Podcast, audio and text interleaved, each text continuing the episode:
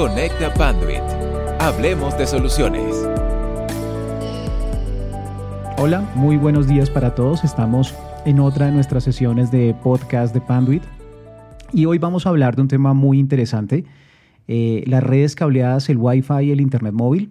¿Cuáles son las claves para los negocios conectados? Por eso hoy tenemos invitado a un em, gran amigo de la casa, Jorge Barón de GTS Global Technology Services. Em, y quisimos eh, invitarle a esta sesión por su profundo conocimiento respecto a redes inalámbricas. Jorge, muy buenos días, ¿cómo estás? Hola Guillermo, muy buenos días y muy agradecido con tu invitación. Muchas gracias por tenerme en cuenta para este podcast que vamos a realizar. No, excelente, excelente, buenísimo. Eh, me presento también, mi nombre es Guillermo Ortegón, soy Territory Account Manager de Panduit y en esta ocasión vamos a hablar un poquito sobre estos temas interesantes de redes eh, inalámbricas, de redes cableadas, de redes eh, móviles. Eh, hay, hay, un interés muy, muy fuerte por clientes, por implementadores, usuarios finales, desarrolladores que desean ver cuál es el, cuál es el futuro de las redes inalámbricas y, y de allí la importancia de poder tocar estos temas para que podamos ver hacia dónde vamos.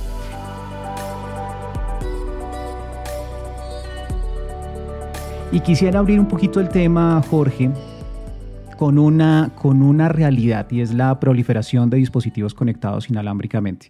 Eh, tanto dispositivos móviles, eh, teléfonos inteligentes, tabletas, eh, lo que usualmente tenemos que podemos portar y que también está conectado al Internet, relojes, eh, asistentes personales también en la oficina y, también el IoT, ¿no? Todo el Internet de las cosas dentro de los edificios inteligentes. Entonces, ¿tú cómo, ¿tú cómo ves este tema esta proliferación de dispositivos y cuál es el reto hacia el Wi-Fi? Sí, mira, Guillermo, pues básicamente eh, a raíz de, de esta transición que estamos haciendo de la IP versión 4 a la IP versión 6, nos permite tener una cantidad de dispositivos ya conectadas en red y de una manera un poco más sencilla. Y esto hace que absolutamente todo eh, eh, converja o, gire en torno del Internet de las Cosas. Entonces, eh, así como tú lo mencionas, se está propagando bastante que todo ahora sea conectado a través de Internet y una de las formas más sencillas que han encontrado los fabricantes es la forma del Wi-Fi. Entonces, por esto tenemos una gran demanda ahora en el, en el tema de la red LAN eh, de cosas conectadas a Internet que se pueden controlar desde la WAN. Esto ha hecho que se multiplique grandemente el tema de dispositivos conectados.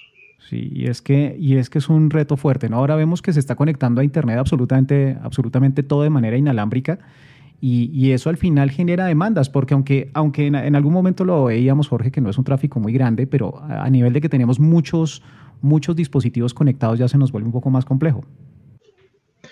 Correcto, digamos, eh, no solo el tema de, del Wi-Fi, sino que el tema de la seguridad se ha vuelto un factor muy crítico para el tema del Internet de las Cosas. Básicamente, cada dispositivo que está conectado a la red se vuelve una ventana de nuestros hogares o de nuestras empresas donde tenemos conectividad hacia el mundo. Todo esto es un reto grande desde el punto de vista de administración, de gestión y de las velocidades de conectividad hacia estos dispositivos. Sí, y, es que si lo, si lo vemos, eh, es una tecnología que crece rápidamente. Eh, mira, ¿hace cuánto, ¿hace cuánto estábamos en el Wi-Fi 5? Ya vamos en el 6, hemos escuchado temas de, de 6 extendido, ya se están trabajando en estándares para el Wi-Fi 7. Entonces, realmente es, un, es algo que está adoptándose de manera muy, muy rápida. De hecho, los fabricantes eh, han venido haciendo o han venido tratando de transformar un poco la conectividad. Y no solo hoy en día estamos hablando de Wi-Fi, sino que estamos hablando de, velocidades o, de tecnologías eh, de generación de 4G, 5G. Y esto permite que tengamos un, un sinnúmero de protocolos y elementos en la red que se vuelve más complejo cada día. Sí, y, y es que y es que siento, Jorge, que de aquí viene el tema de, la evolución tecnológica, es un poquito la, competencia que se da por, em, por, el uso de la banda, eh, por cuántos canales tienes disponibles, cuántos puedes utilizar. Eh, de, ahí, eh, de ahí el tema del Wi-Fi 6 viene con, viene con desarrollos en, en una nueva banda que es de 6 GHz. Entonces, ¿cómo es esto de la competencia por el uso de la banda? Porque básicamente eso es lo que ha motivado todo el desarrollo del Wi-Fi. Básicamente, lo interesante o lo que ha tratado de aprovechar eh, las grandes, los grandes fabricantes de estas tecnologías es aprovechar lo, lo que nos permite la banda eh, de alguna forma no paga, como los 2.4 GHz o los 5 GHz, y esto ha hecho que las frecuencias eh, sean un poco más pobladas y, y esto esté generando problemas al interior de las conectividades Wi-Fi. El hecho de que tú tengas que conectarte a algo que es de una forma gratis hace que todo el mundo trate de sacarle el jugo a estas conexiones. Y por esto se han creado nuevos protocolos o nuevas conectividades y hemos pasado de usar de la banda 2.4 a la banda 5, pero esto no deja de ser un inconveniente para los fabricantes porque es gratis y muchos fabricantes la usan. Al usarla, entonces muchos de los de los usuarios han intentado eh, conectarse a través de ellas y generan una gran cantidad de colisiones en conectividad. Eso es uno de los grandes retos que hoy en día eh, se tiene dentro de los fabricantes. Sí, y, Jorge, para explicarle un poquito a nuestra, a nuestra audiencia que de pronto puede que no entienda el tema de 2.4 GHz, 5 GHz, 6 GHz, eh, ¿Tú cómo podrías explicar eh, bien el tema de cómo, de cómo se construyen los canales, cuál es el desempeño, digamos que cuál fue la evolución también entre 2.4 y 5 que nos permitió abrir mucho el Wi-Fi, pero por qué el tema de la necesidad de, de 6 GHz ahora? Sí, básicamente las frecuencias es como ese medio de conectividad que yo tengo donde transmito mis datos y es como cuando escuchamos por emisoras o cuando escuchamos eh, por todo el tema eh, de transferencia de datos, de voz, de videos eh, en el ambiente, en, el aire. entonces las frecuencias han sido reguladas de tal forma para que esa serie de transmisiones no, no colisionen o no, o no tengan esa gran cantidad de datos transfiriéndose en el aire, entonces se han puesto o se han, creado más bien unas frecuencias pagas para controlar un poco la transmisión de esos datos, pero se dejaron unas frecuencias libres de uso no pago, donde yo puedo hacer la transmisión de mis datos, la transmisión de mis videos o todo lo que yo tenga, y esas son las frecuencias que estamos hablando hoy en día. Digamos que así como funcionan las radios, eh, a mayor frecuencia o entre más alta sea la frecuencia, menor es el alcance que yo tengo con ella, porque tiene una poca capacidad de penetración eh, ante los obstáculos, llámese muros, llámese vidrios, llámese cualquier cosa que interfiera una, frecuencia. Entonces, la, frecuencia de 2.4 eh, gigahertz que estábamos hablando, que fue el principio donde eh, empezaron todos los Wi-Fi, tiene un poco o tiene una capacidad de alcance mayor porque puede penetrar más los, los muros o, los obstáculos que puedan eh, encontrar, pero hacen que la transferencia sea a una velocidad mayor, eh, menor. Perdón. Cuando tienes una frecuencia mayor que la de 5, tienes mayor velocidad, pero menos alcance, porque tiene menor penetrabilidad ante los obstáculos.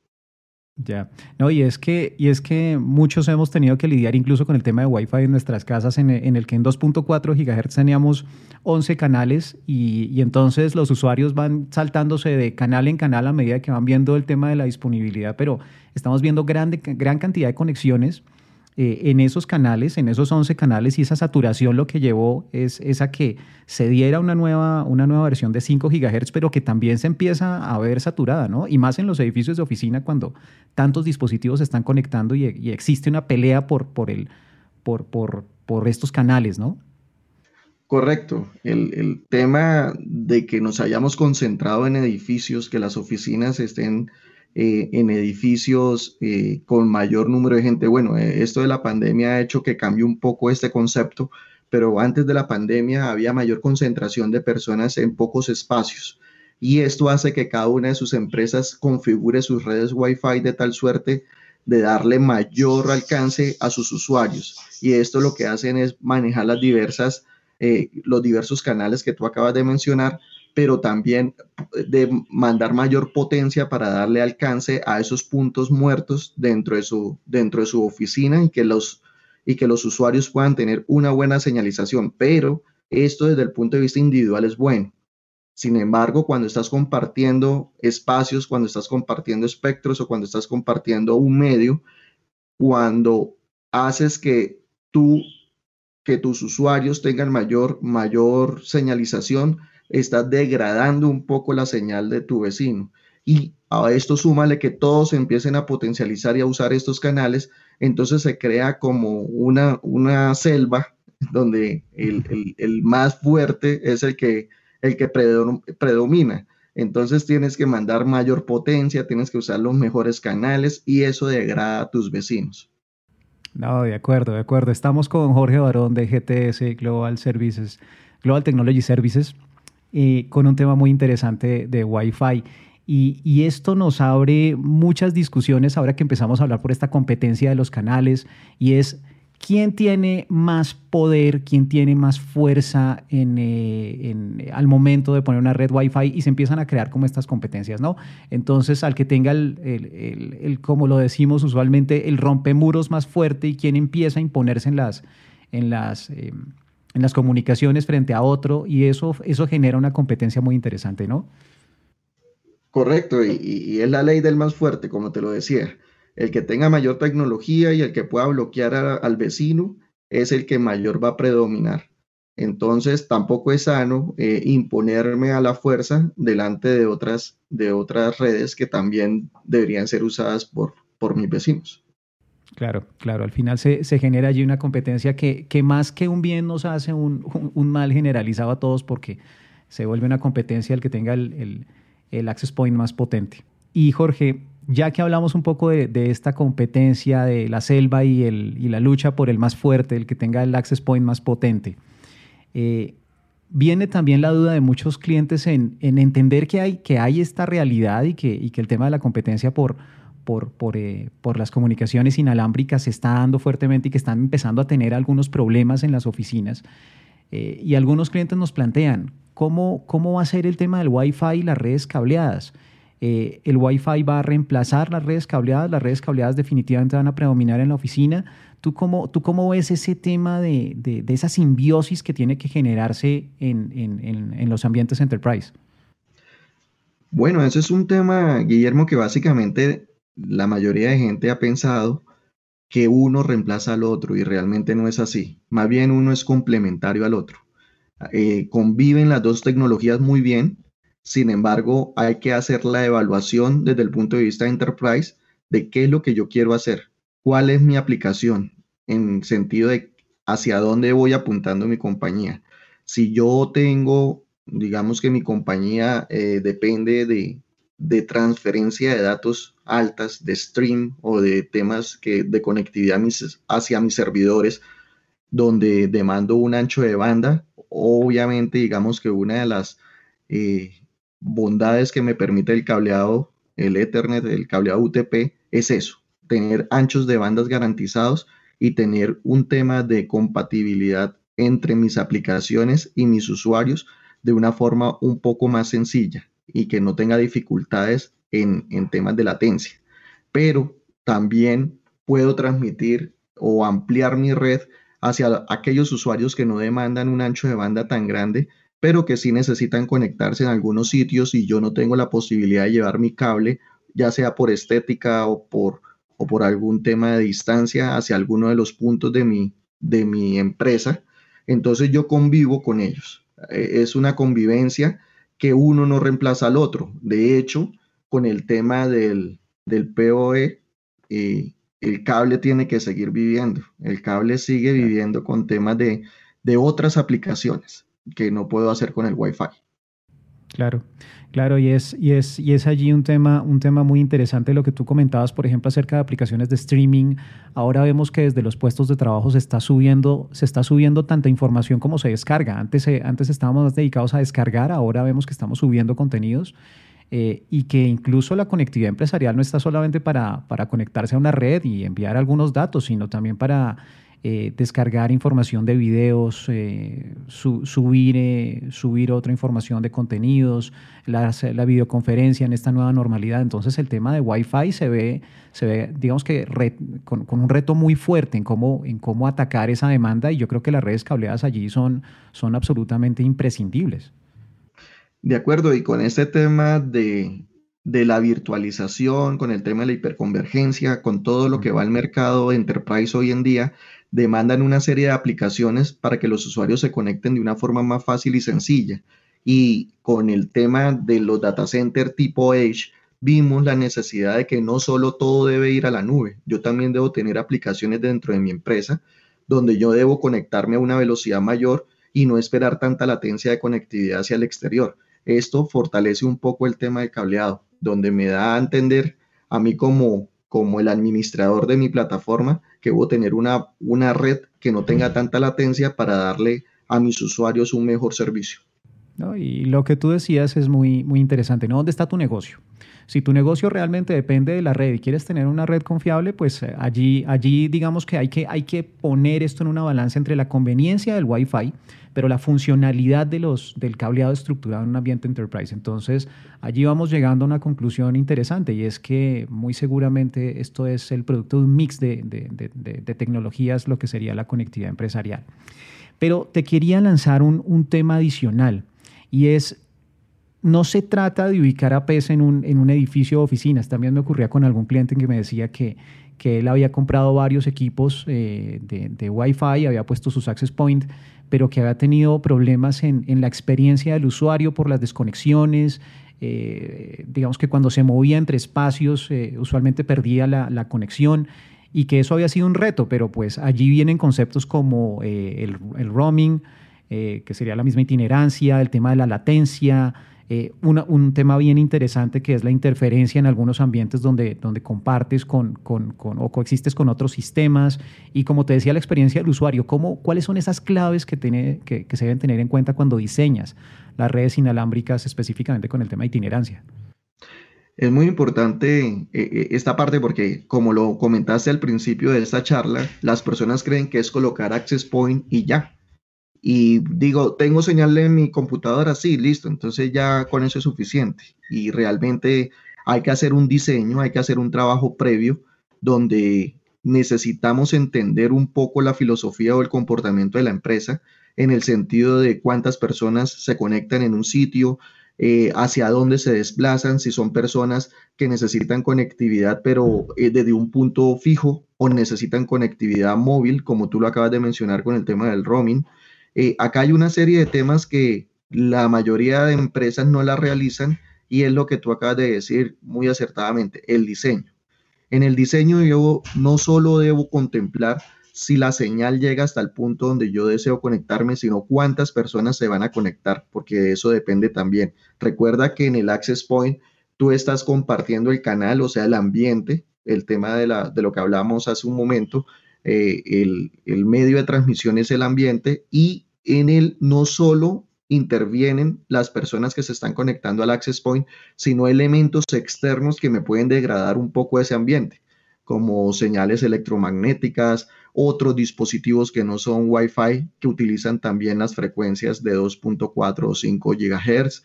También debo tener un planeamiento de cuántas personas se están desplazando de un sitio al otro para yo saber si debo hacer match o debo hacer roaming o qué tipo de conectividades debo realizar entre ellos y no dejar de lado un poco el tema de la seguridad, que es, un, que es algo donde eh, la mayoría de empresas fallan y con este tema de la seguridad, pues obviamente nos, nos estamos exponiendo, ¿no? Sí, sí, y tocas un tema, tocas dos temas muy importantes, el tema de de que va más allá de, que llegue la señal. Algunos clientes también me, abordan y me dicen, bueno, ya tengo definido unos mapas de calor de, la red, pero, pero cuando hablamos de cuántos dispositivos van a estar conectados, eh, allí empezamos a ver que, el tema más allí va más allá de un mapa de calor, ¿no? Correcto. Eh, un gran ejemplo es, eh, digamos, de, de, una conexión inalámbrica. Es como cuando vamos a un evento estamos en un estadio, estamos en un concierto y muchas veces queremos transmitir en vivo lo que estamos viendo y, no tenemos señalización. Esto es porque las antenas no dan la suficiente capacidad para la cantidad de personas que se están conectando. Un access point no, no es conectividad ilimitada. Al revés, es una conexión muy limitada y por un porcentaje cuando es configurado de ancho de banda para cada uno de los usuarios como máximo. O si no, vas a vivir lo que han vivido muchos clientes que eh, no conectan o no configuran, perdón, estos access point de acuerdo al ancho de banda que van a utilizar los clientes, sino que es otra vez volviendo al tema de la selva el, primero que se conecte y se consumió el ancho de banda, ese fue el que tuvo mayor calidad y el resto mira a ver qué hace con lo que sobra. Sí, sí. Y, adicionalmente el tema de la seguridad, porque si eso es una ventaja de las redes cableadas, tú tienes cierto control en, una red cableada porque pues depende de que haya una conexión física para poder acceder a tu sistema, pero pues en las conexiones Wi-Fi ya es un poco más dispendioso por parte de los administradores gestionar también la seguridad. Sí, recordemos que el medio de transmisión es el aire y pues ahí no hay ninguna restricción de que cualquiera pueda colocar también una señal donde empiece a monitorear lo que tú estás transmitiendo y si tú no tienes bien configurados estas políticas de seguridad, fácilmente se te pueden eh, hacer a tu información. Claro, claro. De allí, de allí, de hecho, Jorge, eh, te, cuento, nosotros desde Panduit somos, em, somos muy, eh, muy muy consecuentes en el tema del cableado estructurado. De hecho, nosotros siempre le, decimos a nuestros clientes de manera directa, mira, no hay nada inalámbrico detrás del Wi-Fi. Eh, el Wi-Fi necesita de redes confiables y si tú quieres tener un buen desempeño a, nivel de tu red de Wi-Fi y quieres tener también un nivel, de, un nivel de funcionalidad, de conveniencia, de seguridad de la información, de conexiones, pues allí es donde por lo menos las soluciones de, conectividad, en nuestro caso categoría 6A de, muy alto desempeño, los, sistemas de cableado con Varimatrix, que es uno de los cables más delgados del mundo, pues al final también soporta esa, esa alta velocidad y también te, brinda esas condiciones de, seguridad que estás buscando en tus, en tus proyectos, ¿no? Entonces, eh, nosotros siempre hemos abordado ese, ese punto de, manera muy, de manera muy seria desde, desde el diseño. E incluso, incluso para, para, nuestra audiencia hay, hay cuatro pasos muy sencillos en los que se puede abordar el, el tema de, de, cómo diseñar esa, esa, red física que nos habla Jorge, que es importante tenerla en cuenta. ¿no?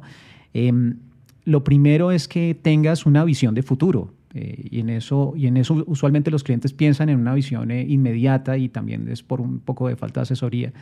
Em, y es que eh, eventualmente dejas un solo punto de red conectado en un access point, pero pues tienes que pensar que eso a futuro tiene que soportarte el crecimiento. Entonces, eh, nosotros lo que consideramos es que por cada access point en el día cero tú deberías instalar cuatro puntos de, cuatro puntos de red, de manera que cuando vayas haciendo la migración hacia Wi-Fi 5 o hacia Wi-Fi 6, tú puedas tener por agregación un par de puertos relacionados con un, con un access point y los otros dos que tengas los puedas ir redireccionando hacia el sitio que vas necesitando, donde te vas dando cuenta que hay mayor, mayor necesidad de conexiones inalámbricas y, eso al final te hace que tengas una inversión reducida en el día cero, pero puedas ir pensando sistemáticamente cómo vas creciendo, ¿no? Eh, ¿tú, has tenido oportunidad de ver ese tipo de implementaciones, Jorge, o crees que hay un área de oportunidad para que los clientes puedan eh, conocer cómo se debe implementar una red física que soporte las redes de Wi-Fi? Recordemos que la conectividad Wi-Fi básicamente se resumen en antenas. La antena es la que me da la conexión y la cantidad de usuarios y todo lo que se pueda conectar hacia ella. Lo que tú mencionas es muy cierto. A veces uno diseña o, las empresas diseñan de acuerdo a la cantidad de personas con la que cuentan en el día del diseño. Y pues con este tema ah, de la movilidad, incluso hay algo que las personas no tienen en cuenta y es que se, los estudios indican que cada persona por lo menos tiene cuatro dispositivos de conexión. Estamos hablando del portátil, estamos hablando del celular, estamos hablando de una tablet o cualquier otro elemento. El, el, promedio que se tiene es que por cada persona se tienen cuatro dispositivos. Entonces, con eso ya me está reduciendo no solo hay que contar el número de personas, sino los dispositivos que se van a conectar, porque todas las personas se conectan en simultánea con sus, con sus, con sus aparatos. Entonces, a la medida, si tú dices, tengo solo cinco personas y voy a diseñar para cinco personas, realmente estás teniendo 20 dispositivos y ya tu conectividad se va a quedar corta. Entonces, e, e, eso es lo que tú planteas del crecimiento a futuro Y, es que con que llegue dos personas más, ya me están llegando ocho dispositivos. Y eso es uno de los temas que eh, hay que plantear desde el inicio del proyecto. Y, es un punto muy interesante. Mira que en los reportes de Cisco, en, un reporte de, de, Estatista, vemos como incluso ellos hablan que para 2025 vamos a tener entre 6 y 10 dispositivos, dispositivos Wi-Fi conectados por persona. O sea, estamos hablando de unas conexiones enormes y, esto, y esto pues va a significar retos fuertes, ¿no? Eh, y adicionalmente, que ya estamos, ya estamos hablando que los sistemas de Wi-Fi, por lo menos Wi-Fi 6, ya está prácticamente sobre, sobre los 10 gigabits por segundo, es decir, una red categoría 6A full. Pero cuando hablamos de Wi-Fi 7, que es lo que viene, estamos superiores a, a, 10 gigabits por segundo, ¿no? Entonces, eso indica que ya, no, ya ni siquiera un solo enlace categoría 6A es suficiente para poderte mover todo, el, todo ese tráfico que requiere eh, una un, access point, ¿no? Entonces, por eso la importancia de hacer agregación y con eso ya tienes 20, 20 gigabits por segundo. Entonces, eh, el tema del cableado estructurado allí es, es crítico. Bastante, y fíjate lo que acabas de decir que es muy importante. No crecimos en personal, pero se está creciendo en dispositivos. Entonces es algo que hay que planear desde el principio y como les comentaba, la Wi-Fi es una antena. Y si tú tienes una sola antena soportando más de 200 dispositivos, vas a degradar bastante la, conectividad. Entonces no es solo tener, eh, no, es solo tener la irradiación que me llegue de la, del access point, sino que tengo que colocar más antenas, o sea, más access point para que den abasto de estas conectividades y poder hacer un balanceo de cargas. excelente, excelente. Estamos, estamos con, con Jorge Barón de GTS, Global Technology Services, en una charla muy, muy interesante sobre, sobre el tema de Wi-Fi. Y aquí en mis notas, Jorge, hablaste hace unos minutos sobre el tema de PoE, sobre la alimentación sobre la red em, y cómo podemos sacarle partido a esto. ¿no? Nosotros desde, desde Panduit lo vemos muy claro en, en función de que categoría 6A es la, es la categoría recomendada para aplicaciones de PoE cuando vas no solamente en el PoE convencional, sino el PoE Plus, el PoE Plus Plus, hasta un amperio por cada dispositivo. Em, ¿Cómo ves el tema del, PoE y su relevancia en el tema de, los access point? Porque es una de las grandes ventajas que no tengas que alimentar los access point eh, con un punto eléctrico, sino que lo hagas a través de la misma red. Fíjate que hoy en día los fabricantes están trabajando en un tema muy importante y es como la optimización de los dispositivos para ponerlos a funcionar.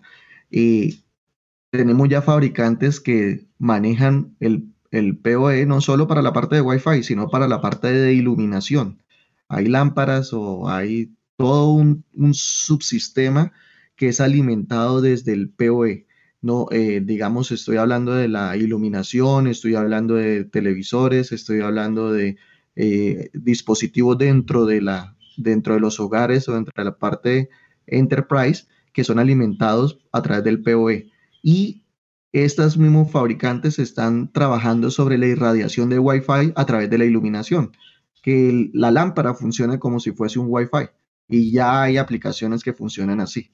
Entonces, es importante saber que el cable no solo lleva datos, sino que también puede servir para otros sistemas que solo el Wi-Fi no me lo va a dar. Y esto es lo que estamos hablando de la parte de potencia. Sí, es que aquí el, Power over Ethernet se ha vuelto muy, muy fuerte para, algunos de, nuestros, de, nuestros, eh, de nuestra audiencia que de pronto no tengan claro el, concepto. Pues básicamente se trata de alimentar eléctricamente los dispositivos que se conectan a la red por el mismo cable de datos. Entonces, eso es bastante conveniente porque te ahorras un punto eléctrico, ¿no? Eh, y ahora esto también lo estamos viendo del POE no solamente para los access point interiores, también los vemos en, red de, en redes de campus, en, espacios abiertos, en, como lo decías ahora, en estadios, en coliseos, en terminales aéreas. Es decir, el Wi-Fi va más allá de, una red empresarial. Y fíjate que los fabricantes de los switches, y hace unos cinco años o seis años hablábamos de switches que me daban por puerto eh, 8 vatios, luego pasaron a 14 vatios y ya estamos hablando de 60 vatios por puerto. Eh, ¿Por qué mayor consumo? No es porque sean menos eficientes los dispositivos, sino porque hacen mayores prestaciones de servicios. Entonces, así como lo acabas de mencionar, hay Wi-Fi eh, que necesitan de, de 60 vatios, pero porque tienen mayores funcionalidades de conectividad y servicios hacia el usuario final. Entonces, estamos hablando ya de una energía importante transmitida por el cable. Sí, allí, de allí, de allí desde Panduit somos muy cuidadosos con el tema de la temperatura, por eso nuestros cables están diseñados no solamente para acceder Wi-Fi, el, perdón, el PoE++, sino incluso superior. Ahí, ahí es bien importante el tema de la temperatura cuando tú estás transmitiendo, además de datos, estás transmitiendo energía a través de estos cables. Pero bueno, ya que, ya que estamos hablando de, de espacios más grandes, hablamos ya de estadios, de coliseos, eh, terminales, edificios de oficinas, campus universitario, es importante ya tocar el tema del 5G. Tú también lo, lo tocaste ahora un poco al comienzo. Y es que también me ha sucedido que algunos clientes, eh, usuarios finales, me plantean cuál va a predominar a futuro, si es el 5G con las conexiones eh, de datos a través de los, de los terminales móviles, a través de las redes de proveedor de servicio con las que tenemos nuestros celulares, o el, o el Wi-Fi. Entonces, ¿va a entrar el 5G a reemplazarlo? ¿Van a coexistir? Eh, ¿Tú, cómo, tú cómo, lo, cómo lo ves? En este instante, tienen que coexistir, Guillermo, por una sencilla razón. La gran mayoría de dispositivos a nivel mundial soportan es Wi-Fi, más, más el tema del e, e, el tema de la, de la quinta generación en conectividades están penetrando en el mercado, tiene buenas expectativas, habla de unas velocidades grandes, pero eh, tiene que masificarse un poco el tema de la conexión. Sin embargo, aún masificado, yo creo que deben convivir, porque el 5G lo llevamos al límite como, como, el, como el proveedor de servicio hacia el mundo. O sea, como nosotros tenemos en este momento nuestras conexiones eh, a nuestros hogares, por ejemplo, a nuestras oficinas a través del Internet en fibra óptica con otros protocolos, pero hacia el interior seguimos manejando el Ethernet o el Wi-Fi.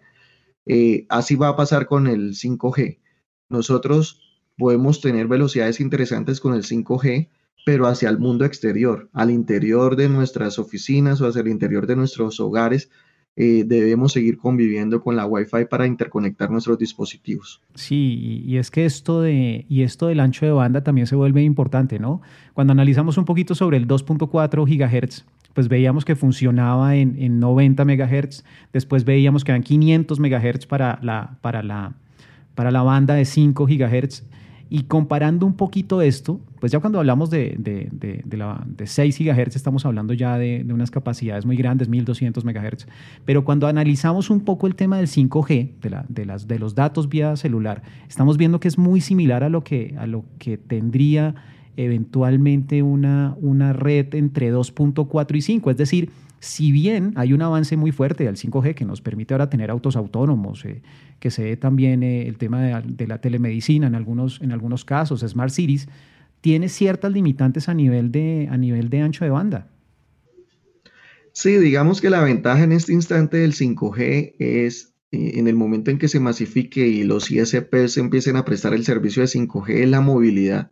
Es lo que venimos conviviendo con el 4G y el 3G que yo me puedo desplazar eh, por toda la ciudad y yo puedo tener conexión de internet, mientras que con el Wi-Fi eh, no, no tengo esa solución a la mano. Pero cuando ya llego a un punto fijo, a una zona eh, fija donde tengo un Wi-Fi, las velocidades de Wi-Fi son también interesantes. El protocolo 802.11ac me permite tener hasta velocidades de 1.3 gigas que es lo que estás hablando del, 5G, y de forma gratuita. No dejemos de lado ese concepto. Sí, allí eh, el tema de la, de la banda gratuita es bien, bien importante porque los, los proveedores en 5G, pues obviamente esa, esa banda es, es paga, ¿no? Eh, pues lo que, lo que empezamos a ver de todo esto, Jorge, es que las redes cableadas, el Wi-Fi y el Internet móvil al final coexisten coexisten y no hay una que esté por encima de la otra o alguna que vaya a desplazar una tecnología, sino realmente es como un ecosistema de conectividad que nos permite pues, eh, funcionar mejor en ambientes empresariales, en ambientes de educación, básicamente en todos los ambientes. Esa es la gran conclusión de esta charla, Guillermo, que una no es que reemplace a la otra. Las dos son complementarias y ambas son muy poderosas. Lo que yo debo hacer como cliente o como usuario es saber qué es lo que quiero porque si, si mi, digamos que si mi core del negocio es leer correos electrónicos o, compartirle a algunos de mis clientes eh, internet para que vea eh, para que vea videos de no que no tenga problemas con la, con, con la latencia, pues no hay problema utilizar mi Wi-Fi. Pero cuando yo tengo aplicaciones críticas donde la latencia me juega un papel muy importante eh, o donde necesito garantizar mi ancho de banda, tanto de ida como de regreso, el, el cable es más importante. Entonces hay que sentarse y juiciosamente hacer una estructuración de qué es lo que deseo, hacia dónde voy y qué es lo que estoy planeando en un futuro cercano y mediano en mi corporación. Y ahí es donde empiezo a jugar con los dos, con los dos, las dos soluciones. Ok, excelente, excelente. Yo creo que es un muy buen resumen, Jorge. Eh, y, estamos muy, muy alineados en, esto también desde Panduit, en que podamos... Eh, en que podamos ver el poder de las conexiones basadas en el cableado estructurado que hace posible las conexiones de Wi-Fi, eh, que vemos que, que, esta coexistencia indica que muchos o la, mayoría de, conexiones en los edificios van a seguir dándose de manera física pero que el Wi-Fi hay que darle un enorme eh, valor y, concentrar mucho los esfuerzos en lograr un muy buen diseño para que al final eh, cumpla las expectativas de los clientes. Jorge, muchas gracias por tu tiempo. Muy interesante esta charla. Sé que, sé que se nos quedaron algunos temitas pendientes, pero, pero creo que en una oportunidad adicional te estaremos invitando, Jorge, y, no sé si tengas un mensaje final para nuestra audiencia y, y desde GTS. No, a ti, Guillermo, gracias por esta invitación. Para mí es un placer y fue muy agradable esta charla, conversar contigo y obviamente de la mano con Panduit. Eh, pues como mensaje, como lo decía hace un momento, es importante los diseños. Los diseños de, desde cualquier punto de vista es importante, eh, ya que me dan las pautas hacia dónde voy y qué es lo que quiero hacer. No ir creciendo de una forma eh, reactiva, más bien ser algo proactivo en diseñar y pues de la mano de Panduit realizar unos diseños muy importantes. Eso es, eso, es como el mensaje claro para los que nos están escuchando. Muchas gracias. Era Jorge Barón de Global Technology Services. Muchas gracias por tu tiempo. Eh, mi nombre es Guillermo Ortegón, Territoria Account Manager de Panduit. Espero poderlos acompañar no solamente en futuras, eh, futuros desarrollos de, de podcast, sino también en eh, sus proyectos. No duden en comunicarse con nosotros si tienen un proyecto de Wi-Fi, si tienen un proyecto de redes empresariales donde necesitan asesoría de expertos. pueden contar con, eh, con este apoyo por parte nuestra. Y los invitamos a suscribirse al podcast, darle like, seguirnos en nuestras redes sociales y recordarles que no se deben perder todos los episodios de Conecta Panduit. También, si quieren ponerse en contacto con nosotros, agendar una consultoría o conocer más al respecto de los temas de este episodio, pueden escribirnos al correo latam-info.panduit.com. Gracias y hasta la próxima.